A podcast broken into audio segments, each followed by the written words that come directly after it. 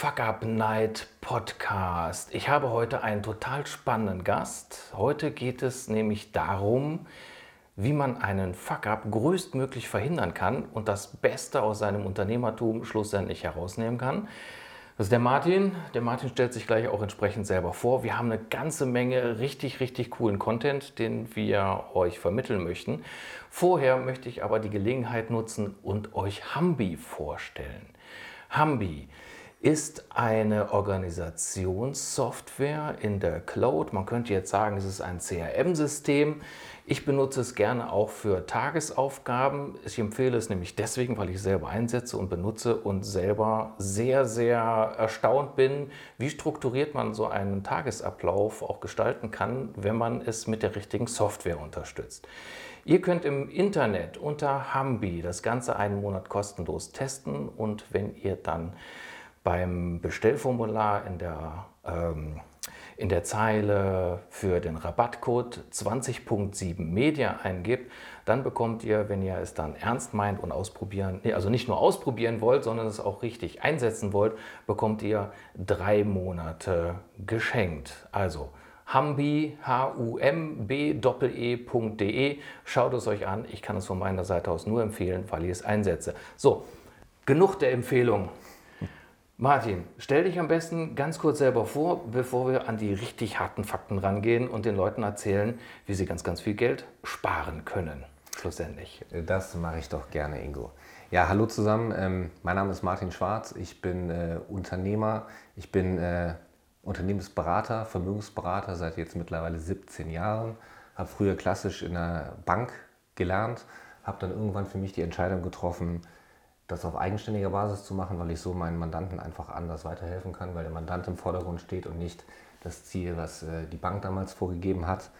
Und mittlerweile betreue ich äh, schwerpunktmäßig kleine und mittelständische Unternehmen, Selbstständige, Freiberufler und so sind wir zueinander gekommen. Ja. Und jetzt bin ich auf deine Frage gespannt. Genau. Also im Endeffekt, du betreust den Kreis, den, den wir auch äh, hauptsächlich ansprechen wollen. Ich denke mir mal, wo wir auch die größte Zuhörerschaft daraus haben. Ich würde das Ganze noch ein bisschen ausweiten in Richtung Startups, weil ich glaube, mhm. das, was wir gleich äh, besprechen werden, ja. ist für jeden, der sich um sein Unternehmertum Gedanken macht oder starten möchte, mhm. eigentlich eine, eine ganz, ganz zwingende Kiste, die er äh, im Vorhinein eigentlich überlegen muss. Ja. Ich habe es nicht getan. Ich glaube, sehr, sehr viele da draußen haben sich diese Gedanken darum auch nicht getan und mhm. werden sich jetzt gleich vor den Kopf schlagen und sagen, mhm. warum habe ich dieses Wissen, warum habe ich diesen Content äh, vorher nicht gehabt. Lass uns mhm. mal ein ganz klein bisschen abschweifen noch, wie wir zusammengekommen sind. Und zwar mhm. sind wir beide organisiert im GSU-Netzwerk, mhm. Gemeinschaft sozial engagierter Unternehmen oder Unternehmer. Äh, das sind Unternehmer, die miteinander netzwerken, die sich in Netzwerken finden, die miteinander Geschäfte machen, aber die gleichzeitig sich Gedanken, kreative Gedanken darüber machen, wie sie eine Stiftung unterstützen können. Und zwar nicht mit Geld, sondern mit äh, Kreativspenden, mit guten Ideen, mit Kontakten, was dann letzten Endes dem, dem Kinderschutz zugutekommt. Ne? Mhm. Also ich finde, es ist eine fantastische Institution und äh, es macht unheimlich viel Spaß. Ja.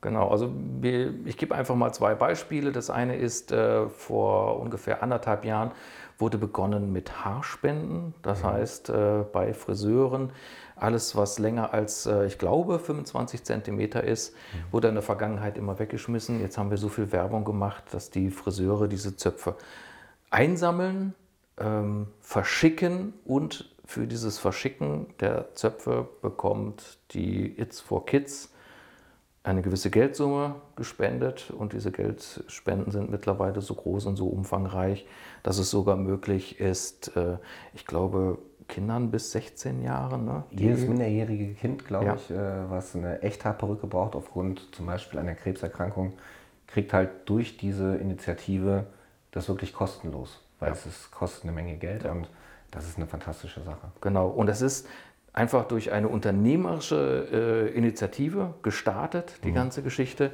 Sie hat individuell, man muss das eigentlich immer betonen, kein Geld, kein Spenden auschecken gekostet. Es war eine Idee, es ist eine Initiative und daraus ist so eine ganz, ganz tolle, fantastische äh, Sache geworden. Und wer daran interessiert ist, was wir machen, kann das im Internet auch gerne nachschauen. Unter GSU findet man sicherlich mittlerweile auch äh, in seinem Umkreis entsprechende Netzwerke. So, jetzt sind wir ein bisschen abgewichen, wie wir uns kennengelernt haben, nämlich über so ein GSU-Netzwerk. Mhm. Wir haben uns danach getroffen und du hast mir einfach nur dieses Schlagwort Holding mhm. entgegengeworfen und hast mir dann ein Rechenbeispiel gezeigt. Und lass uns mal damit starten. Willst du direkt äh, mit, ich dem, will, mit dem Punkt starten? ich okay. will direkt in die, in die großen ja. Sachen rein. Wir können ja danach nochmal verzweigen und woanders reingehen. Mhm. Ähm, aber kläre mhm. uns Unwissender einfach mal auf, was hat das damit auf sich? Welche Grundvoraussetzungen müssen dafür äh, vorhanden sein? Mhm. Und was kann ich damit tun? Okay, wo fangen wir an? Also vom Grundsatz her, du hast gerade das Wort Startups in den Mund genommen. Ähm, oder Gründer, jemand, der sich jetzt gerade auf den Weg macht, der sollte sich zuerst die Frage der Rechtsform mal stellen. So, und ähm, da gibt es jetzt für und wieder für verschiedene Rechtsformen. Ähm, und jemand, der jetzt schon ein paar Jahre auf dem Weg ist, äh, der jetzt schon unterwegs ist, der, der hat eine Rechtsform. Da ist die Frage, bleibt man in der Rechtsform oder, oder will man sich da verändern? Vom Grundsatz her ist äh, eines der gängigen Modelle, dass man entweder als Einzelunternehmer unterwegs ist oder man hat eine Kapitalgesellschaft eine GmbH oder jetzt neuerdings gibt es eine, oder seit ein paar Jahren schon eine Unternehmergesellschaft, eine UG. Mhm. Ähm, so, und äh, letzten Endes ist es so, dass in dem Moment, wo ich eine juristische Person gründe, ja, ähm, dann hat diese juristische Person eine eigene Identität, hat eine andere Steuerart, also äh, statt einer Einkommenssteuer zahle ich äh, eine Gewerbesteuer und ich zahle eine Körperschaftssteuer, habe quasi vom ersten Euro an eine Flatrate, die wird mit 30 Prozent besteuert, wohingegen ich als Einzelunternehmer quasi äh, den ganz normalen Einkommensteuertarif habe. Das heißt, ich habe einen Grundfreibetrag und dann steigt je nach Gewinn, steigt dann die Steuer, die ich zahlen muss. Auch die, Vor Entschuldigung, auch die Vorauszahlungen, die dann daraufhin geschätzt werden. Ja, yeah, genau, so. Und ähm, jetzt ist erstmal für Gründer, ich hole erstmal ein bisschen ja, aus und rede genau, mal so ein, richtig. zwei Sätze ja, ja, über richtig. Steuerrecht, bevor wir dann auf das Thema Holding kommen, für das du so brennst.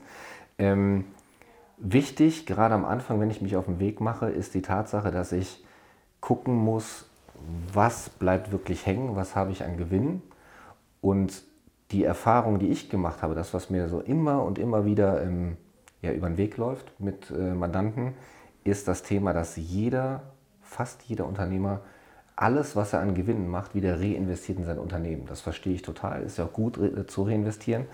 Aber wenn ich jetzt immer nur reinvestiere und kaufe neue Maschinen, kaufe neue Mitarbeiter, ins, äh, investiere in Software und und und, dann fehlt mir irgendwann, wenn ich den Überblick verliere und keinen cleveren Steuerberater habe. Und es gibt gute, es gibt weniger gute Steuerberater. Ähm, ein guter Steuerberater hat das im Blick und plant auch so die ersten zwei, drei Jahre, mhm. weil in den ersten zwei, drei Jahren kommt eigentlich nichts vom Finanzamt auf dich zu.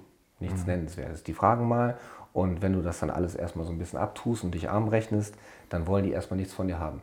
Genau, du, du wiegst dich quasi in einer gewissen scheinbaren Sicherheit. Genau, nehmen wir mal das Beispiel, jemand macht sich im Jahr 2020 selbstständig, ja, also startet sein, sein Business in 2020, dann hat der bis zum Ende 2021 hat er Zeit, seinen Steuerbescheid für 2020, seine Erklärung abzugeben. Mhm. Dann brauchen die Finanzämter vielleicht nochmal drei oder sechs Monate. Das heißt, der bekommt 2022 seinen Steuerbescheid für 2020 und muss dann dementsprechend die Steuern, wenn er keine Vorauszahlung gemacht hat, was ich im Existenzgrund auch nicht empfehlen würde, ähm, dann muss der für 2020 nachzahlen. Und zwar erst zweieinhalb Jahre später. Jetzt wollen die aber nicht nur die Steuerlast von 2020 haben, die wollen auch für 2021 schon mal Geld haben. Da unterstellen die einfach dasselbe Ergebnis wie für 2020. Mhm. Und die wollen dann für das halbe Jahr, was auch schon angebrochen ist, auch Vorauszahlung. Das bedeutet, wenn ich da nicht sauber up-to-date bin, mhm. was habe ich überhaupt an Gewinn erwirtschaftet und ganz, ganz entscheidend, das Geld dann auch zurückgelegt habe, ja. in dem Moment habe ich ein massives Problem. Und meistens mit dem Steuerbescheid, mit dem ersten, der ankommt, die Unternehmer, die dann auch noch in der gesetzlichen Krankenversicherung sind, da ist es ja so, dass sich der Beitrag, den ich zahlen muss, am Einkommen bemisst, also genau, am Gewinn ja, bemisst und ja. der halt wenn der erst zweieinhalb Jahre später feststeht, dann muss ich dann, wenn es gut gelaufen ist, beziehungsweise wenn es schlecht läuft, ähm, muss ich diese ganzen Beiträge auch noch auf einen Batzen zahlen. Mhm. Das heißt, ich habe ein Thema mit dem Finanzamt, ich habe das Thema mit meiner Krankenversicherung, sofern ich mich nicht privat versichert habe. Und in dem Moment kommt ein Riesenbatzen auf mich zu. Genau. Und, Und der kommt auf einmal und meistens kommt der genau dann, Genau. wenn ich eine kurze Schwächephase habe oder investiert habe, wie du es auch gemacht hast. Ne? Genau. Und gesagt habe, okay, eigentlich äh, läuft der Laden, ich habe eigentlich gute Gewinne, ich nehme das Geld und reinvestiere das. Ja. Das heißt, das Geld ist gebunden oder ausgegeben. Und ein Finanzamt und Sozialversicherungskassen warten nicht auf das Geld. Nee. Da muss man ganz Zwei klar Wochen sagen, Zahlungsziel, bitte zahlen Sie innerhalb das Geld muss da sein. Und Genau. dann gehe ich auch nicht zur Bank. Äh, Ich kann nicht bei einer Bank für äh, Steuerschulden oder Sozialversicherungsschulden einen Kredit aufnehmen. Das Geld muss da sein. Eine Bank finanziert mich gerne, wenn ich Investitionen mache, also Mhm. wenn ich den Wert meines Unternehmens steige und damit die Ertragslage. Ähm, aber für Steuerzahlungen keine gute Verhandlungsbasis. Ne? Ja.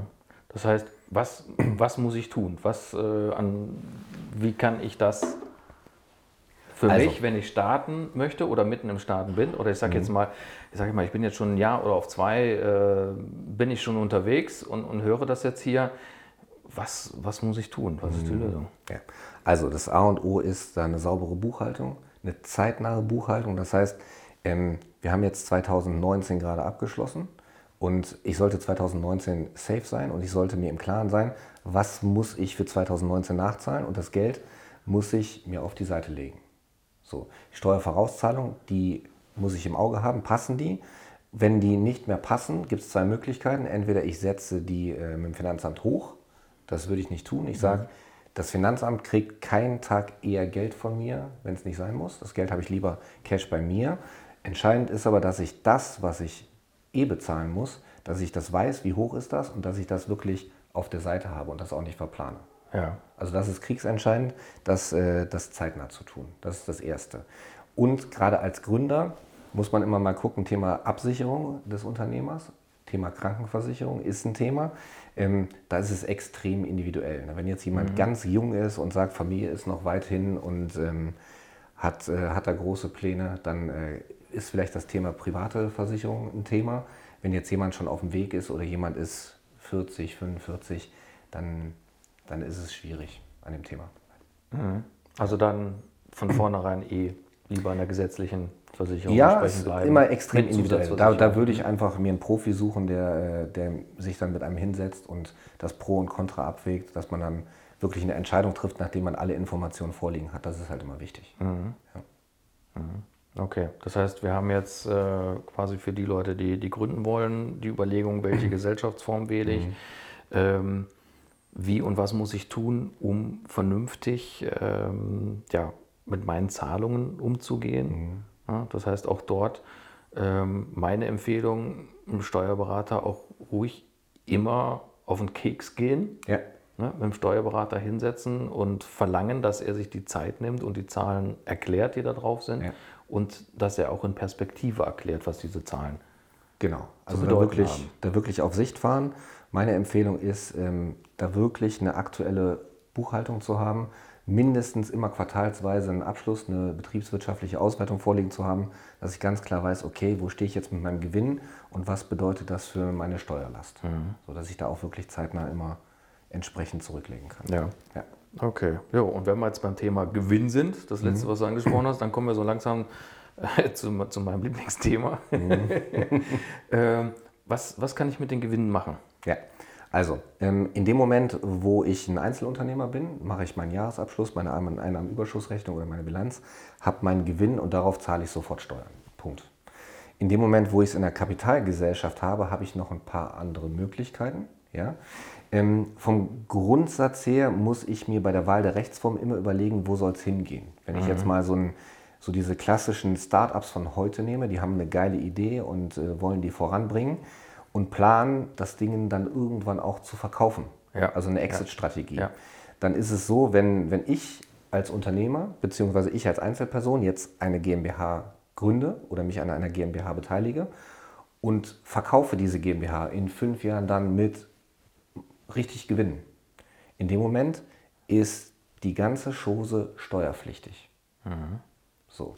Habe ich, und jetzt kommen wir genau zu deinem Thema, habe ich mir erstmal eine Holdingstruktur gebaut. Das heißt, eine Holding ist keine eigene Rechtsform. Eine Holding ist letzten Endes eine Struktur, die besteht quasi, um es einfach zu halten, aus einer Muttergesellschaft und einer Tochtergesellschaft. Das bedeutet, ich habe eine Gesellschaft, eine GmbH oder eine UG und die hat den einzigen Geschäftszweck, weitere Anteile an Unternehmen zu halten. Mhm. Das ist quasi leer und hält quasi nur die Firmenanteile an meiner operativen Gesellschaft, ja. an meinem Startup. Ja, also die ist selber nirgendwo in irgendeiner Richtung tätig genau. in dem Sinne. Ja. Ähm, sie ist halt oben drüber. Genau, sie ist oben gesetzt. drüber und hält quasi nur die Anteile an dieser operativen Gesellschaft oder von mir aus an mehreren operativen Gesellschaften. Mhm. Und der Riesenvorteil, wenn ich jetzt mal das Ding durchspiele, ich gründe mein Startup und das Ding läuft wie Hölle und irgendwann kriege ich ein Angebot und kann richtig Kasse machen, was mein Plan war. Dann, jetzt kannst du dich festhalten, sind über 98 Prozent des Verkaufserlöses an die äh, Holding sind erstmal steuerfrei. Das mhm. heißt, die Muttergesellschaft bekommt das Geld zu 98 Prozent steuerfrei. Ja. Ähm, äh, das heißt aber, diese Holding muss ja vorher schon existiert haben. Idealerweise ja. ja das heißt nicht äh, einen Verkauf haben oder ein, eine Firma mhm. verkaufen und dann sagen, ach ja, Moment, was mache ich denn jetzt, äh, was mache ich denn jetzt mit dem Geld, mhm. sondern da auch schon vorausplanen und diese Holding im besten Fall eigentlich schon para genau. parallel mit seiner normalen Parallel oder Firma. vorher gründen, das wäre ja. das, das Optimum, ja. definitiv. Ähm, es gibt auch die Möglichkeit, die im Nachgang, also eine operative Gesellschaft im Nachgang in eine Holding einzubringen. Mhm. Das ist aber alles teurer und äh, mit Aufwand und Checkerei verbunden. Ja. Deswegen, wenn man sich auf den Weg macht, bevor man gründet, sich erstmal hinsetzen oder beraten lassen, ähm, wie starte ich und die Strukturen schaffen. Ja. ja. Jetzt ähm, bekommt man dann aber direkt entgegengeworfen, ja, okay, ich mache da eine Holding, äh, das muss ja dann aber auch wieder eine GmbH sein, das muss eine OG sein, da habe ich dann ja auch wieder entsprechende Kosten. Mhm. Wie rechtfertigt sich das? Also letzten Endes aus der äh, Retro-Perspektive, wenn man schaut, was habe ich denn an Steuervorteilen über die Laufzeit, was habe ich auch an Sicherheit, an, äh, an weniger Haftungsthemen, ähm, dann ist es relativ schnell, dass die Kosten, die dem entgegenstehen, recht überschaubar sind. Wenn wir jetzt mhm. eine, eine, UG machen, eine Holding kann wunderbar auch eine UG sein, da gründe ich nach Musterprotokoll und äh, dann habe ich Kosten von 300, 400 Euro beim Notar. Mhm. Also das ist überschaubar. Und selbst wenn ich eine GmbH mache und zahle das Stammkapital ein, ähm, dann liegt das Stammkapital in der Holding und die Holding gründet dann danach die operative GmbH. Dann nehme ich den Großteil des Stammkapitals der Holding und gründe, äh, gründe damit dann quasi die operative Gesellschaft. Also ja. ich muss jetzt nicht zweimal 25.000 Euro. Das, was du jetzt gesagt hast, das wäre aber quasi äh, die Reihenfolge. Ich gründe erst die Holding und ja. dann die Gesellschaft. Was ist denn, wenn ich jetzt schon eine Firma habe? Mhm. Na, ich habe eine Firma, ja. die läuft jetzt schon seit fünf, sechs Jahren und äh, ich sehe, mein Gott, äh, ich schaue mir die, die Versteuerung meiner Gewinne an mhm. und da wird mir eigentlich äh, schlecht, möchte ich nicht. Ne? Mhm. Äh, wer gibt schon gerne Geld freiwillig ans Finanzamt ab. Mhm. Welche Möglichkeiten habe ich da? Wie, wie, muss ich das dann handhaben? Du gründest eine Holding, also eine weitere GmbH oder eine weitere UG. Mhm. So, und dann geht es nur über einen Steuerberater bzw. über einen Wirtschaftsprüfer, der, der dann wirklich das Unternehmen bewertet, das einbringt. Es ist machbar, es ist aber alles ein bisschen komplizierter. Muss man dann im individuellen Fall einfach absprechen. Mhm. Das heißt, die ähm, bestehende oder ne, mal angenommen, ich habe mhm. jetzt eine GmbH oder ich habe eine OG. Ja. Ähm, das heißt, die muss erstmal in die Anteilsverhältnisse der Holding dann überführt werden. Genau. Also normalerweise, ne, ich wäre jetzt äh, gesellschaftsführender Geschäftsführer mhm. von meiner GmbH oder, oder OG XY. Ja. Diese Gesellschaftsanteile müsste ich an die Holding, an Holding. quasi genau. übergeben. Richtig oder, oder einführen, damit die Holding dann komplett auch die Hand darauf hat. Ja. Ähm, wie funktioniert das Ganze praktisch? Okay, die Holding verwaltet quasi die Gewinne, die im operativen. Nee, nee? wichtig. Okay. Die Gewinne laufen erstmal in der GmbH auf. Ja, okay. So. Und in der GmbH werden. Im, Im, Laufe des Jahres, also Kalenderjahr, Wirtschaftsjahr. Im Kalenderjahr. Ja. Als Beispiel, ich habe jetzt 100.000 Euro Gewinn, mhm. dann zahle ich roundabout an Körperschaftssteuer, an Gewerbesteuer zahle ich je nach Hebelsteuersatz, je nachdem, wo ich, äh, wo ich gemeldet bin, zahle ich roundabout 30 Prozent. Ja. So. Das heißt, diese Holdingstruktur spart mir erstmal keine Steuern auf meine operativen Gewinne. Mhm. Der Kernunterschied ist aber der, dass wenn ich jetzt keine Holding habe und schütte mir die Gewinne aus als Privatperson, dann kommt Vaterstaat nochmal an mit 25 Prozent, hält die Hand auf. Mhm. Das heißt, ich habe in etwa eine Steuerbelastung von 45 Prozent. Ja. Also keinen nennenswerten Vorteil, als äh, wenn ich ein Einzelunternehmen hätte. Mhm. Ähm, was jetzt ganz, ganz viele Unternehmer machen, die lassen ihre Gewinne thesaurierend in der Gesellschaft. Das heißt, die schütten die gar nicht aus. Mhm. Okay. So, das sind dann Gewinnvorträge und ich habe nicht wenige Unternehmer, die haben mehrere hunderttausend Euro Gewinnvorträge bei sich im Unternehmen. Ja. So. Und können sich natürlich dann selber aussuchen, das ist auch ein Vorteil der, äh, der Gesellschaftsform, wann schütte ich mir jetzt die Gewinne auf die private Ebene aus. Das heißt, ich kann gucken und kann selber bestimmen, wann kann ich meine, wann zahle ich meine Steuern. Mhm. So. Der Riesennachteil ist, wenn ich jetzt als Beispiel, nehmen wir mal als Beispiel, ich habe gerade so einen Fall vor Augen, ähm, ein Handwerksbetrieb, der ja. hat immer gute Gewinne gemacht mhm. ähm, und hat massive Gewinnvorträge in mhm. dieser Firma drin. Das heißt, sie sind im Laufe der Zeit sind die aufgelaufen? Genau. Ne? Und die stehen jetzt da drin. Ja. So. Ähm, das Vermögen ist, äh, sind nennenswerte Guthaben in der Firma und dann passiert irgendwas. Irgendein mhm. Schadensfall. Oder jetzt haben wir Krisenzeiten, ich hänge am Fliegenfänger. Mhm. In dem Moment ist das gesamte Vermögen der Gesellschaft, das ist ja Haftungskapital. Mhm. So. Und wenn ich, jetzt, äh, wenn ich jetzt einen Schaden habe oder die Firma läuft nicht mehr und irgendwann geht die Firma hops, dann ist das alles weg. Mhm. Habe ich immer meine Gewinne fast steuerfrei in die Holding übertragen, also an die Muttergesellschaft, steht die operative Gesellschaft, steht mhm. halt da ohne nennenswerte Gewinnvorträge. Die ja. ist quasi nur dafür da, Gewinne zu erwirtschaften. Die Gewinne werden immer gesichert in dieser, ich nenne es mal Sparbüchse, in dieser ja. Holding. Ja. So, und wenn dann dem operativen Unternehmen irgendwas passiert, dann ist es blöd, dann ist das Unternehmen hops, aber die Gewinne sind in der Holding. Sind gesichert. Ja. Und da sind sie sicher. Und das ist ein Unterschied. Das ist ein mhm. immenser Unterschied. Ja. Und äh, was kann ich mit so einer äh, Holding sonst noch machen? Viele Unternehmer sind, ähm, ja, jeder Unternehmer muss sich Gedanken machen, wie sorge ich vor. Ja. So, und äh, bei den Unternehmern, wo es gut läuft und äh, die ich auch, äh, auch viele, die, die mit mir zusammenarbeiten, da ist das Thema Immobilie, also Mieteinnahmen, Kapital, äh, Kapitalanlagen, ja. ähm, ist ein Thema. Und wenn ich das zum Beispiel nutze, diese Struktur, und nimm quasi die Gelder, die in der Holding aufgelaufen sind, und gründe quasi oder investiere mit der Holding weiter in Unternehmen, dann, äh, dann kann ich das Geld nehmen, ohne es auf der privaten Ebene zu versteuern mhm. und quasi für, über eine weitere Gesellschaft, die ich dann gründe, Immobilien zu erwerben und darüber Mieterträge aufzubauen. Ja. ja also ich muss das Geld gar nicht zwingend ausschütten an mich als Privatperson. Sondern kann es arbeiten lassen. Genau. Es gibt ja. also einen schönen Grundsatz, du musst verstehen, dass du das Geld nicht wirklich besitzen musst, ja. aber die Kontrolle darüber haben musst. Mhm. wenn das Geld eine natürliche, äh, eine juristische Person besitzt, also meine Holding, und ich bin aber Gesellschafter dieser Holding, dann besitze ich das Geld nicht privat, ja. aber eine Institution, die mir gehört.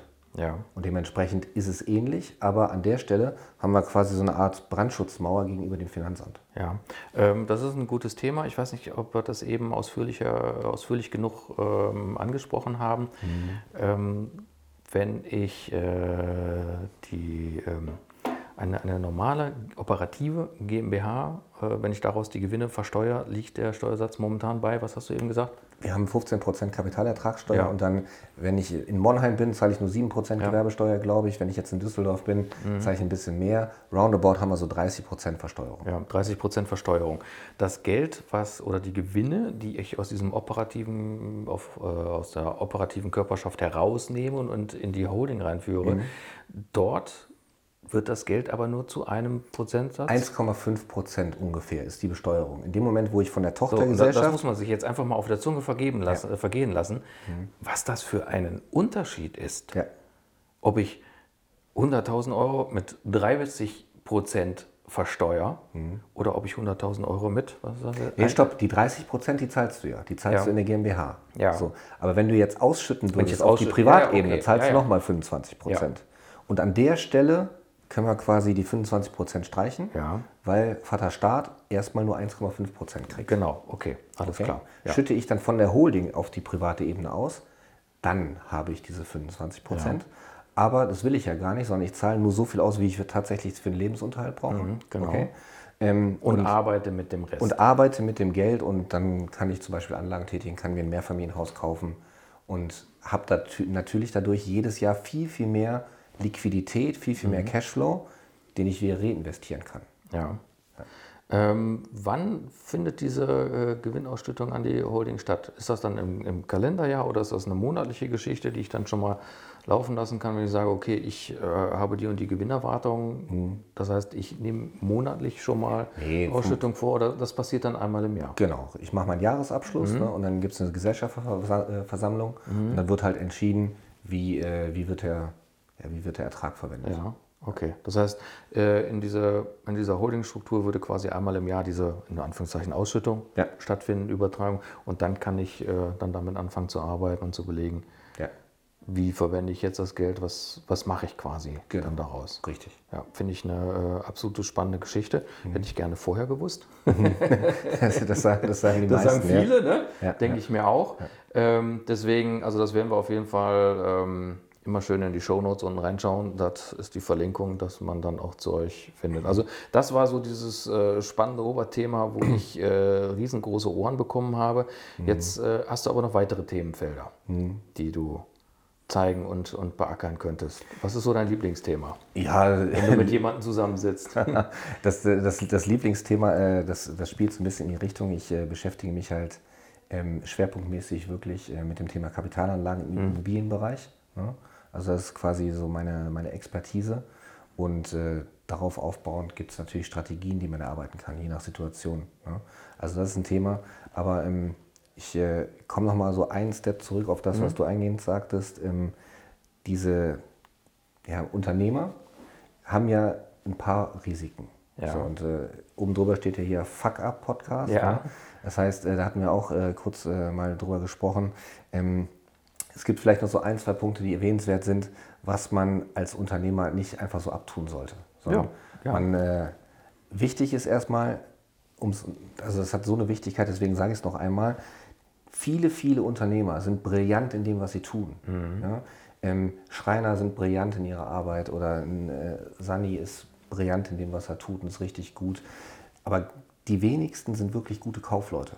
Mhm. So, und in dem Moment, wo ich merke, ich kann das nicht leisten oder ich will das vielleicht auch nicht leisten, ja. dass ich mir dann einen wirklich guten Steuerberater hole, der halt nicht immer nur die Steuern aus der Vergangenheit aufarbeitet, sondern halt auch mal eine Steuerplanung in die Zukunft macht. Okay? Weil ein Auto fährt vorwärts schneller als im Rückwärtsgang. Mhm. Dementsprechend habe ich da ganz, ganz andere Steuerungsmöglichkeiten. Schöner Vergleich, ja. Ja, das ist so.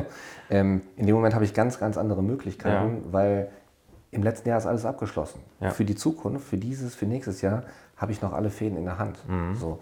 Und wenn mein Steuerberater das nicht äh, liefern kann, beziehungsweise nur jemand ist, der, ähm, der die Zahlen hin und her schiebt, dann hole ich mir einen zweiten Steuerberater, der dann für mich in die Zukunft mitplant. Oder ich hole mir einen anderen Profi, wie, wie äh, teilweise äh, Kollegen von mir oder mich, die mhm. sich mit dem Thema auskennen und äh, dann, dann habe ich da einfach einen anderen Hebel. Ich habe das äh, jetzt tatsächlich auch schon öfter gehört, dass mhm. äh, Unternehmer dazu übergehen, zwei Steuerberater ja. zu nehmen. Mhm. Der eine macht und dann nehmen die Unterlagen und gehen zum anderen und sagen, jetzt guckst du mal rüber. Mhm. Ist es so? Ist eine verdammt vernünftige Geschichte. Aber wie du sagst, man, man ist in seinem in seinem Metier, mit dem, was man tut, ist, ist man brillant, da brennt man für. Mhm. Man hat aber keinen Überblick über die anderen Geschichten. Ja, genau. Und warum, warum sich dann nur auf äh, einen verlassen? Mhm. Na, vielleicht hat der andere noch mehr Ideen oder ne, es ist auch so ein bisschen Druck, hier, ich kontrolliere dich, mhm. ne, äh, deswegen arbeite vernünftig. Das ist, äh, das ist gar keine schlechte Taktik, ja. Entscheidend ist, wenn ich den, also idealerweise habe ich den richtigen. Mhm. Idealerweise plant er sowohl im Voraus mit mir ja. und hat ein paar Ideen und kommt aktiv auf mich zu und sagt, hör mal, pass mal auf, wie wäre es denn mal, wenn wir als Beispiel eine Holding gründen oder wenn, mhm. wir, wenn wir dieses oder jenes Projekt anders anstoßen. Ja. Ähm, und wenn das nicht gegeben ist, wenn ich das Gefühl habe, da, da passt irgendwas nicht. Mhm. Oder ich habe jetzt als Unternehmer zum Beispiel noch nie das Thema Holding von meinem Steuerberater gehört, obwohl ich gute Gewinne in meiner Gesellschaft habe. Mhm dann sollte ich mal hinterfragen und sollte vielleicht gucken, mich mal mit Leuten zu unterhalten. Ja, ja ich glaube, das ist so ein, so ein Ding, man, man sagt, äh, man hat so einen, ne? Mhm. ah, den habe ich vielleicht auch schon seit Jahren und ähm, keine Ahnung warum, aber man, man möchte dann auch nicht zu jemand anderen hingehen. Man denkt, man müsste dann, oh, dieser Aufwand, ich muss die ganzen Unterlagen rübernehmen. Ja. Ähm, das stimmt. Da sollte man sich vielleicht äh, selber mal an die Nase fassen und sagen, ähm, es ist eine verdammt wichtige Geschichte, kann mir Ja. ganz, ganz viel äh, Schaden zufügen, kann mir ziemlich viel Geld kosten, die ganze Sache. Ähm, plane ich das doch mal von Genau. mir oder mach mal dieses Spiel, nimm mal einen zweiten mit dabei, nimm mal eine Zahl und sag, so jetzt guckst du dir das mal bitte an. Ja, zum Beispiel. Oder ähm, ich sage immer so einen schönen Satz, ein Unternehmer hat natürlich die Aufgabe, in seinem Unternehmen zu arbeiten, aber er hat umso mehr die Aufgabe, an seinem Unternehmen zu arbeiten. Und das ist ein Unterschied. So, und das ist halt, klar, wenn ich den ganzen Tag immer nur im operativen Geschäft in, in so einem kleinen Hamsterrad drin bin, gucke, dass meine Mitarbeiter laufen, gucke, dass die Aufträge reinkommen, gucke, dass ich jetzt irgendwie Marketingmaßnahmen mache, um, äh, um das Ding rund zu machen, ähm, dann sehe ich irgendwann den Wald vor lauter Bäumen nicht mehr. Und dann sind solche Geschichten wie Steuerthemen, die fallen dann mal schnell hinten rüber oder werden irgendwie wischiwaschi geregelt. Genau wie Genau, das Thema ähm, Liquidität ist ein Riesenthema für Unternehmen. Da, da kann ich im Vorfeld planen. Das Thema Mitarbeiterbindung, da sollte ich mir darüber Gedanken machen, weil wenn ich es heute nicht tue, dann habe ich morgen ein Problem damit, gute Leute zu finden. Das ist ein Thema, mit denen wir, über das wir mit unseren Unternehmern reden. Das Thema Risk Management ist äh, gerade unter diesem Fuck-up-Aspekt ist halt brutal wichtig. Ne? Ja. Das Thema Absicherung, Deckungskonzepte, Versicherung, da hat kein Unternehmer Bock drauf. Ja, Aber du musst es tun. Und wenn du dich nicht drum kümmerst, ist es halt scheiße, wenn es scheppert.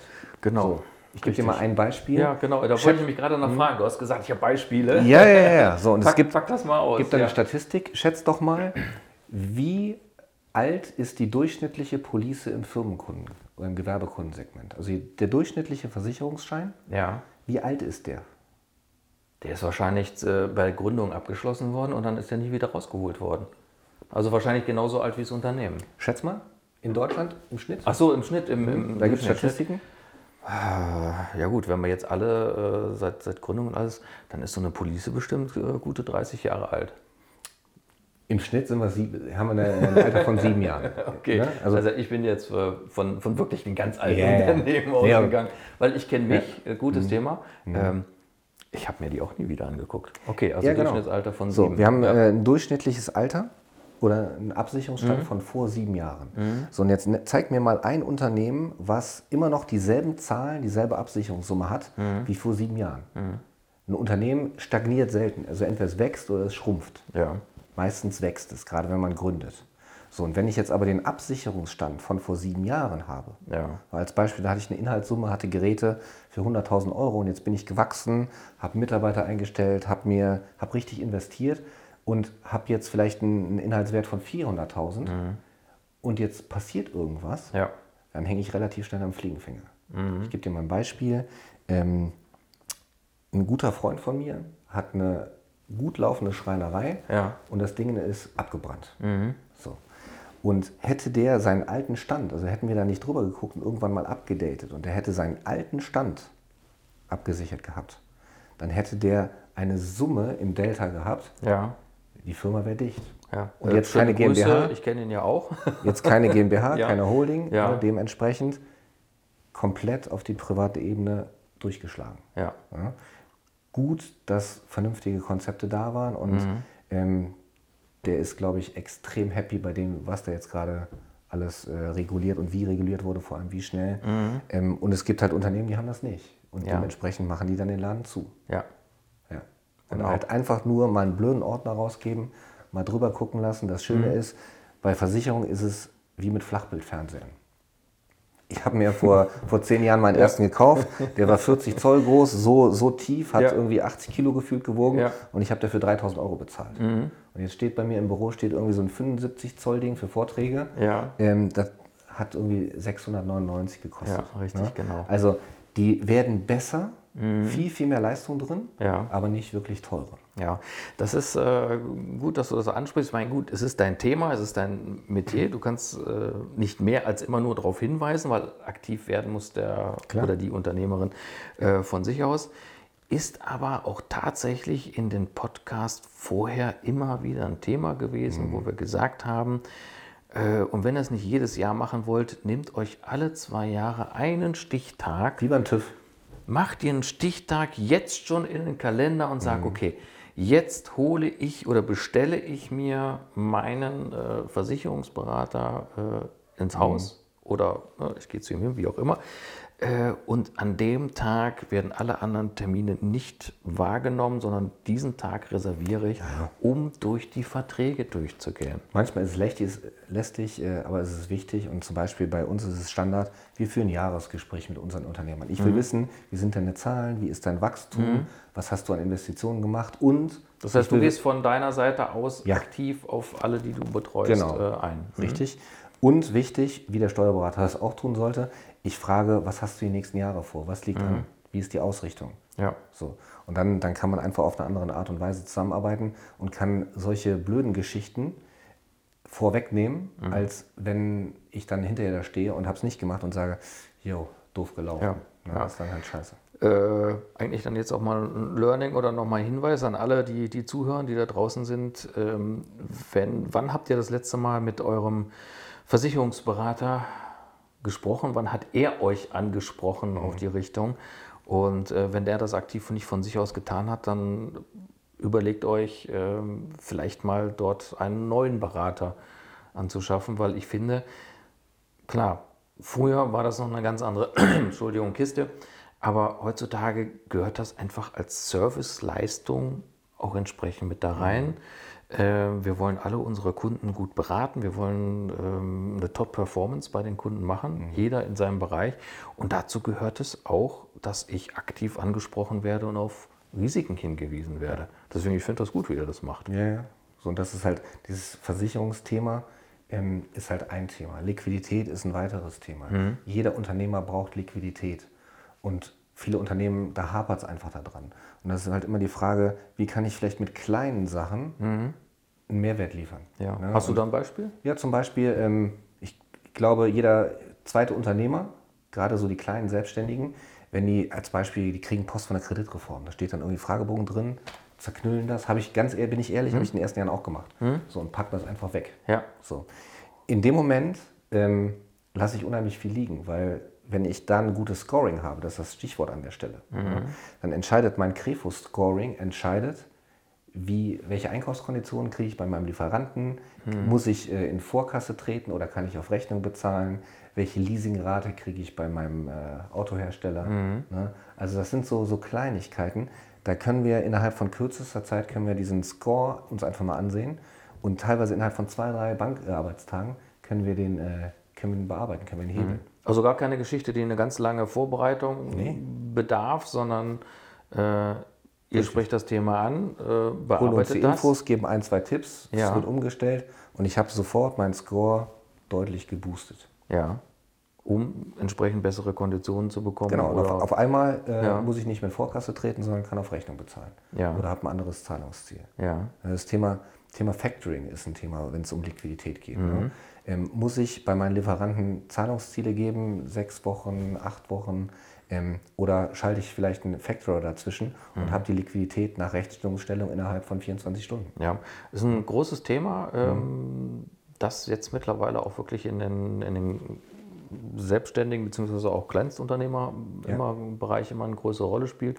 Weil früher äh, gab es nur große Factorer, die das gemacht haben. Mittlerweile gibt es auch äh, Mhm. Ja. ganz viele Anbieter in dem Bereich, die auch äh, kleinere Summen, auch unterschiedliche Gewerbe, teilweise bis schon in den Consumer, also in dem, im Endkundenbereich Ja. hinein äh, Genau. Factoring betreiben. Und das kann ein ganz großer, entscheidender Vorteil sein. Ne? Ja, ob Beispiel- ich nun hinter meinem Geld hinterherrennen muss, mich die ganze Zeit darum kümmern muss, oder ob ich, äh, ich sag mal, was nehmen die meisten? 3 Prozent? 3, Ja, 3, 4, unterschiedlich, ja. 3, 4 Prozent, sage ich mal. So viel ist es nicht im Vergleich zu dem, ich muss mich nicht darum kümmern, ich habe das Geld innerhalb von zwei, drei Tagen, je nach Vertrag, auf dem Konto und kann darüber verfügen. Ja. Das ist äh, bei sehr vielen, auch Unternehmern, die ich kenne, ähm, die das nicht machen, Ja. schon ein entscheidender Vorteil, dass Ja. ich sage, Und- ich habe das Geld. Genau. Und äh, mittlerweile, wie du es eben angesprochen hast, nicht nur im B2B, sondern auch im B2C-Bereich. Mhm. Na, also wenn jetzt jemand zu seinem äh, Schreiner kommt und bestellt er jetzt irgendwas Aufwendiges ähm, und ich sage dem dann als Schreiner, ja, ich hätte aber gerne Vorkasse und Mhm. der holt sich woanders ein Angebot ein und der sagt, nee, ich mache es aber auf Rechnung, ähm, dann ist klar, wofür sich der Kunde erstmal entscheidet. So. Aber in dem Moment, wo ich so einen Factor dazwischen schalte, kann ich das genauso machen. Und ich habe sogar noch die Sicherheit, dass ich über gewisse Dienstleister, wenn ich so einen Auftrag anlege, dass ich halt auch eine Privatperson im Hintergrund scannen kann. Ja. Also die Systeme, die bei Zalando oder bei irgendwelchen dicken Online-Shops im Hintergrund laufen, mhm. die sind da teilweise auch zwischengeschaltet. Das heißt, ich kann ganz genau gucken über so ein Ampelsystem, ist derjenige, also kann ich mit dem problemlos Geschäfte machen oder ja. sollte eher vorsichtig sein? Ja. Ja, und das ist gerade in der jetzigen Zeit, ähm, wir wissen alle nicht, wie das alles noch so weitergeht, aber mhm. Liquidität ist halt ein A und O und da kann ich mich auch als Unternehmer ja. beschäftigen. Ja, vor allen Dingen, ich sag mal, wenn man sich das überlegt, ähm, ich wenn ich als Handwerker bin, ich bin halt auf der, auf der Baustelle, ich muss präsent sein, ich muss vor Ort sein, meine Kunden möchten mich sehen, ich muss die Sachen beurteilen und beobachten. Mhm.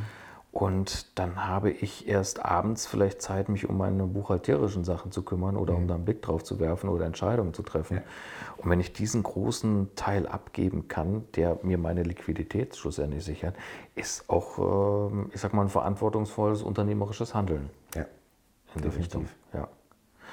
Hast du sonst noch ein Beispiel? Ähm, was, äh, was halt extrem wichtig ist und immer wichtiger wird, ist aus meiner Sicht das Thema Mitarbeiterbindung. Mhm. Ja, weil jeder Unternehmer ist äh, oder das Unternehmen ist nur so gut wie die Mitarbeiter. Ja. Und ähm, momentan, egal mit wem du redest, fast jeder hat Schwierigkeiten, gute Leute zu bekommen. Mhm. So, und dann muss ich als Arbeitgeber mich vielleicht einfach mal anders positionieren und gewisse Sachen anders machen. Ja, mhm. Also, ähm, dass ich vielleicht irgendwelche Benefit äh, Modelle fahre oder Versorgungswerke installiere, die meinen Mitarbeitern Mehrwert geben. Ja. Weil natürlich ist das Gehaltsgefüge ist immer ein Thema, mhm. ähm, aber darüber hinaus ist, glaube ich, ganz, ganz entscheidend erstmal im zwischenmenschlichen Bereich, wie gehe ich mit meinen Leuten um, ähm, gebe ich einen gewissen Sinn mit, ne? wie ist das Betriebsklima, aber auch das ja, das Thema... sind ja die, die, die, weichen Faktoren, die aber genau. schon eine sehr, sehr, sehr große Rolle spielen. Fühle genau. ich, fühl ich mich wohl, komme ich gerne. Mhm. Ne? Genau. Ja. So, aber wenn ich dann noch zusätzlich was installiere, ähm, wie jetzt zum Beispiel das Thema, äh, was wir momentan extrem häufig machen, das Thema Lohnkostenstrukturierung. Mhm. Also ich gucke einfach, welche Nettolohnbausteine kann ich meinen Mitarbeitern geben, ganz individuell, je nachdem, wie der unterwegs ist, ja. ähm, um einfach das Gehalt, das Nettogehalt zu erhöhen, mhm. ohne dass ich meine Bruttoleistung als Unternehmer erhöhen muss. Also ich gucke, wie ich quasi dem Staat in die Tasche greife zugunsten des Lohnniveaus meiner Mitglieder, mhm. Mitglieder, meiner Mitarbeiter. Ja. ja. Zum Beispiel. Ja, das ist schon, äh, ich denke mir, eine, eine, ganz entscheidende Geschichte, die dann natürlich auch wiederum entsprechend auch nach außen kommuniziert werden mhm. kann, ne? weil Mitarbeiterfindung äh, oder Gewinnung das ist schon ein ganz großes Thema. Und ja. ähm, ein gutes Unternehmen lebt von den guten Mitarbeitern. Und wenn ich die gut behandle mhm. und dann auch noch entsprechend gut ausstatte, ohne dass mich das wirklich im Brutto hinten heraus mhm. mehr kostet, ja, ja, warum nicht? Genau. genau. Ähm, was, muss ich, was muss ich tun, um sowas zu, äh, in, in, der Beratungsleistung quasi mhm. zu bekommen? Das ist schon sehr individuell. Also das du musst dann wirklich genau. von jedem Mitarbeiter dann auch wissen, ja, oder aber das Gespräch auch suchen? Oder wie sieht sowas dann praktisch aus? Das sieht letztendlich ist es relativ kompliziert, aber mhm. unkompliziert zugleich, weil der Aufwand für den Unternehmer ist marginal. Das Einzige, was mhm. wir brauchen, ist ein Lohnjournal, da steht dann drin, äh, Mitarbeiter A verdient das und das, Steuerklasse, ist noch in der Kirche, ja, nein. Ähm, und auf der Basis können wir dann erstmal pauschal gucken, was ist mit Bausteinen machbar, die wo jeder drauf Anrecht hat. Mhm, okay. Ja. So. Und dann gibt es noch individuelle Bausteine, das, mhm. das macht man dann im Nachgang. Ähm, das geht auch nur unter, äh, äh, wenn man einen Steuerberater mit äh, hinzuzieht, dass mhm. der das einmal kurz absickert. Der Steuerberater an sich kann es aber nicht leisten. Mhm. Der darf es okay. zum einen gar nicht leisten, ah, okay. weil ähm, es nicht nur Steuerrecht ist, sondern auch Arbeitsrecht oder Sozialversicherungsrecht. Mhm. Na, und in dem Moment ist der Steuerberater raus. Ja, okay. Und ähm, ein Unternehmer möchte sowas, äh, wenn die sowas einführen, dann wollen die erstmal Ergebnisse sehen. Und äh, ein Steuerberater muss halt immer eine Rechnung schreiben aufgrund äh, der Gebührenordnung. Und wir haben quasi im Hintergrund einen Dienstleister, der sagt, nur wenn wir wirklich einen Benefit, also wenn wir einen Ertrag für dich rausholen, lieber okay. Unternehmer, ja. dann lassen wir uns daran prozentual vergüten. Okay, ansonsten geht ja ansonsten mit, der, mit der Beratungsleistung erstmal in Vorleistung. Genau, richtig. Ja, das ist auch schon ein spannendes Thema, auch eine Sache, ähm, ob ich gerade mal im Handwerksbetriebsbereich, würde ich sagen, oder im, im Kleinunternehmerbereich, mhm. ist das ja schon ein großes Thema. Fällt mir, ich sag mal, wenn ich vier oder fünf Mitarbeiter habe, mhm. geht einer, mhm. äh, warum auch immer, ist das schon eine Arbeitsleistung, die mir schlussendlich fehlt. Eine Arbeitskraft, die ja. ich dann als Unternehmer selber erstmal erbringen muss, bevor ich die wieder auffüllen kann, die Lücke. Genau. Ja. Gehen wir mal, verlassen wir mal die unternehmerische Ebene, sagen wir mal, wir haben gut gearbeitet, wir haben eine Holding und so weiter und so fort. Mhm. Ähm, was sind deine Empfehlungen ähm, für private Vermögensstrukturen? Okay, äh, ist ja äh, in dem Thema bin das ich groß ist geworden. pauschal. Nee, sage ich immer Schweinebauchhälften. Die gehen am besten. Nein, Spaß beiseite. Ähm, erstmal ist wichtig, dass ich eine Grundabsicherung habe. Mhm. Als Beispiel sollte ich mir die Frage stellen, was passiert, wenn ich als Beispiel durch irgendeine scheiß Diagnose, die ich bekomme, oder durch irgendwie einen blöden Unfall, den ich habe, wenn ich ausscheide, wenn ich nicht mehr arbeiten kann, wie bin mhm. ich dann abgestellt? Wie ja. ist mein Unternehmen abgesichert? Mhm. So. Und wenn ich das dann für mich vernünftig gelöst habe, dann ist halt die Frage, was, äh, was mache ich mit dem, was ich, äh, was ich mir auszahlen lasse, mit meinem Vermögen. So, und da ist eine pauschale Empfehlung, die ich gerade in der jetzigen Zeit geben kann, ist raus aus Sachwerten, äh, raus aus Geldwerten, Entschuldigung, rein in Sachwerte. Mhm. Ja, weil ähm, wir, wir haben gerade die Situation, also seit Lehman Brothers ähm, wird eh schon Geld gedruckt ohne Ende und wir haben eine Finanzrepression. Finanzrepression bedeutet, wir haben eine ordentliche Inflationsrate, die ist ja. statistisch gesehen recht niedrig gewesen die letzten Jahre, so mhm. zwischen anderthalb und zwei Prozent. Richtig, genau. Aber es ist halt Statistik. Und wenn einer weiß, wie diese Statistik hergeleitet wird, dann ist das aus meiner Sicht so ein bisschen Volksverdummung. Mhm. So. Das heißt, die tatsächliche Inflationsrate liegt deutlich drüber. Mhm. Und wenn ich eine Inflationsrate habe, eine hohe, und habe keinen Zins mhm. auf meine Guthaben bei der Bank, auf dem Sparbuch, auf dem Tagesgeld, ja. ähm, dann werde ich enteignet. Und zwar schleichend. Mhm. Und das ist das, was passiert seit Jahren. Und jetzt äh, durch diese Corona-Situation, ähm, jetzt gibt es gerade Geschenke wie blöde, es gibt Fördermaßnahmen, es wird Geld gedruckt, es werden Anleihen gekauft von der EZB, von der FED ohne, äh, ohne Beschränkung. Also die Gelddruckmaschine, die Notenpresse, die läuft gerade auf Hochtouren. Ja. Und wenn halt noch mehr Geld im Umlauf ist, ist klar, was passiert. Das Geld wird irgendwann weniger wert sein. So, das heißt, jeder Experte sagt gerade einfach noch höhere Inflationsraten voraus und dass die Zinsen steigen, aus meiner Sicht in den nächsten fünf bis zehn Jahren, ist ausgeschlossen, weil dann haben wir ganz, ganz andere Themen. Mhm. So.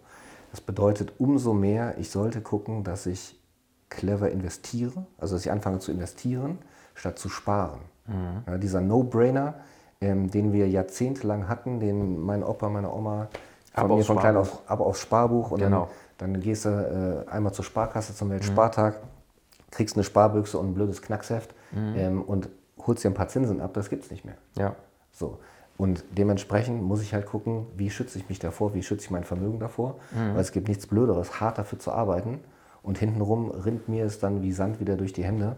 Mhm. Dementsprechend sollte ich gucken, dass ich äh, dass ich mich mit äh, Wertpapieren beschäftige, ja. dass ich mich äh, mit Immobilien beschäftige. Darf ich da mal kurz mhm. eingrätschen? Ja. Äh, Wertpapieren, ähm, ja, mhm. ähm, ist hoffentlich eine Geschichte, die in der ähm, Bevölkerung auch immer, ähm, ich sag mal, mehr Anklang findet. Jetzt ist es natürlich so, mhm. Äh, viele haben immer noch dieses Telekom-Fiasko ja. Äh, im Kopf mhm oh je, da hat man mal Geld in die Hand genommen, weiß ich nicht, 50.000 äh, Euro oder war es damals sogar noch D-Mark. Mhm. Äh, boah, und dann hat man das Geld verbrannt. Ja. Äh, ich glaube, dass äh, sehr viele einfach Angst davor haben, mhm. Äh, überhaupt wirklich an Wertpapiere zu denken. Das nächste, was dann einem im Kopf kommt, sind, sind Fonds, okay, mhm. die ich von der Bank angeboten bekomme. Mhm. Jetzt behaupte ich aber mal, du würdest beides nicht empfehlen. Äh, doch, ja. Ich würde sogar beides. Okay. Es ist immer die Frage, was habe ich für eine Ausrichtung, was habe ich für eine, für eine Risikobereitschaft, wann brauche ich das Kapital? Mhm. Bin ich jetzt 50 und habe schon richtig was auf den Weg gebracht? Oder bin ich gerade Jungunternehmer und habe jeden Monat was über? das ist vollkommen individuell. Mhm. Aber die Tatsache, das einfach zu ignorieren und, äh, wie sagt man so schön, ähm, Selbstmord aus Angst vom Tod zu begehen, mhm. ähm, das, das macht keinen Sinn, wenn ich mich ja. dann wegducke. Ja. So, sondern ich muss mich mit dem Thema beschäftigen. Ich muss ja nicht mit 100% All-In gehen in den Aktienbereich. Es gibt mhm. ja auch andere kluge Fonds, hast du gerade als Beispiel genannt, die ein ausgewogenes Verhältnis haben zwischen Rendite und Risiko mhm. und die quasi immer noch ihre 3, 4, 5 Prozent mit relativ geringer Schwankungsbreite fahren, mhm. ohne jetzt da riesen Ausschläge zu haben. Ne? Aber vom Grundsatz her gibt es unterschiedlichste Strategien, die man fahren kann, wo man das Risiko minimiert und trotzdem die Renditemöglichkeiten mitnimmt. Mhm. Und da muss man einfach drüber reden ja. oder sich mal schlau machen. Ja. Ähm, anderes Thema, was du angesprochen hast, äh, Sachwerte. Jetzt kann ja jetzt nicht jeder äh, vielleicht direkt hingehen und eine Eigentumswohnung oder einen ganzen Häuserblock kaufen. Mhm. Was gibt es da sonst noch? Ich muss einen Plan haben. Ne? Also wenn ich jetzt Jungunternehmer bin und sage, ich baue mir hier gerade was auf und sichere mein Geld dann als Beispiel in einer Holding, dann sollte ich mir schon einen Plan machen und sagen, okay, was will ich denn? Wo habe ich denn Bock drauf? Wie lasse ich das Geld arbeiten? Und soll es hinterher vielleicht eine Immobilie sein? Wenn ja, sollte ich mir mal erklären lassen, was sind auch da die Vorteile, was sind die Nachteile. Und ähm, wenn ich dann zu dem Schluss komme, ich möchte mir eine erste Eigentumswohnung kaufen oder vielleicht mal ein Mehrfamilienhaus, dann kann ich darauf hinarbeiten. Mhm. So, und das, was ich dazu brauche, ist eigentlich gar nicht mal so viel Kapital. Ich brauche die Nebenkosten plus vielleicht noch einen äh, gewissen Prozentsatz. Aber bei einer Kapitalanlage in Immobilien ist das eigentliche Thema die Eigenkapitalrendite. Mhm. Und die Eigenkapitalrendite steigt umso mehr, desto weniger Eigenkapital ich einsetze. Mhm. Das heißt, wenn wir einen hohen Anteil fremdfinanzieren, es trotzdem aber absichern durch gewisse Konzepte, dann habe ich einfach ohne Geld zu investieren, sondern nur mit meiner Bonität herzuhalten, habe ich die Möglichkeit, bei den jetzigen Zinsen immer noch gute Erträge zu erwirtschaften, gute mhm. Renditen zu erwirtschaften. Ja, das bedingt aber, sage ich mal, schon eine sehr, sehr eingehende Beratung und Planung schlussendlich. Sachwerte erfordern immer Sachverstand, sage mhm. ich immer. Das heißt, ich muss wissen, was ich, was ich tue. Mhm. Ich muss es nicht, ich muss jetzt kein Aktienfreak werden oder mich am Immobilienmarkt saumäßig auskennen, sondern ich kann mir einen dazu holen, der es kann. Mhm. So, und wenn, wenn man dann zusammen eine Strategie erarbeitet und dann auch wirklich an die Hand genommen wird und startet mal wirklich in kleinen Steps, und das Ganze ist aufgelegt für die nächsten Jahre und Jahrzehnte und nicht mal schnell irgendwie eine Eigentumswohnung verkaufen, mhm. ähm, dann, äh, dann hat es Hand und Fuß. Ja. Also fassen wir in der Richtung zusammen.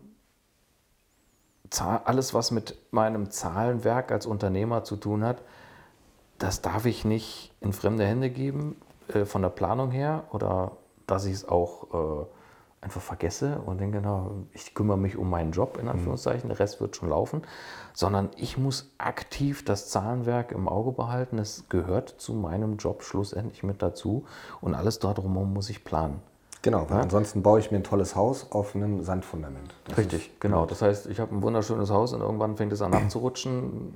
weil das Fundament einfach nicht da ist. Und das heißt, ähm, ich kann nicht früh genug anfangen, mit diesem Fundament anzufangen. Das heißt, Überprüfen der, ähm, der, der Versicherungspolicen mhm. ja, und äh, da einfach mal auch überlegen, wenn der bisherige Versicherungsberater sich nicht gerührt hat, ähm, vielleicht mal sich auch Expertisen ein bisschen umzuschauen, weil jeder hat irgendwo in seinem Netzwerk irgendjemanden, der sich damit auskennt oder beschäftigt. Ruhig als Zweitmeinung holen. Ich muss ja nicht direkt wechseln, aber zumindest mal eine Meinung einholen. Mhm. Das gleiche gilt für einen Steuerberater. Mhm. Vielleicht sogar einen zweiten Steuerberater oben drüber zu installieren, mhm. der den anderen kontrolliert. Mhm. Fand ich eine total spannende Geschichte, die ich vorher auch so ja noch nicht mal angedacht habe. Mhm. Ja, man sagt immer, okay, Steuerberater ist eine Institution für sich, der macht das schon. Ja, aber ähm, in den Podcasts davor genau. kann ich auch einfach nur sagen, ähm, wäre besser gewesen, dort einen zweiten zu installieren. Mhm wenn man sich nicht ganz sicher ist, ob der erste auch wirklich funktioniert und richtig arbeitet. Ja. Äh, private Vorsorge ja. zu betreiben mit einer langfristigen Planung im Auge behalten. Ähm, das Unternehmen immer mit Liquidität versorgen. Dafür gibt es unterschiedlichste Möglichkeiten und Schlüssel. Habe ich noch irgendwas vergessen? Nee, war eine ganz gute Zusammenfassung. Ja, waren, waren einige Geschichten, die ja. wir jetzt haben. Wie gesagt, wer dort das Gespräch mit dir oder mit euch hm. äh, gerne mal haben möchte, sucht, ähm, ich schreibe unten alles in die Shownotes rein. Ansonsten bedanke ich mich jetzt schon mal für diesen richtig geilen Content, Gerne. den wir da zusammengestellt haben. Hast du vielleicht noch irgendwas abschließend, nochmal ein krasses Beispiel oder irgendwas, was du mit reinwerfen kannst? Krasses Beispiel zum ich, ich will eher positiv enden. Ich äh, drücke äh, allen Unternehmern, äh, die hier zuhören, drücke ich erstmal die Daumen, dass ihr gut durch diese Krise kommt und äh, bleibt vor allem gesund, das ist das Allerwichtigste. Ja, ja. Und äh, alles Gute für euch. Ja, wunderbar, alles klar. Das nehmen wir jetzt auch Abschluss und ich würde sagen, vielen Dank, bis zum nächsten Mal.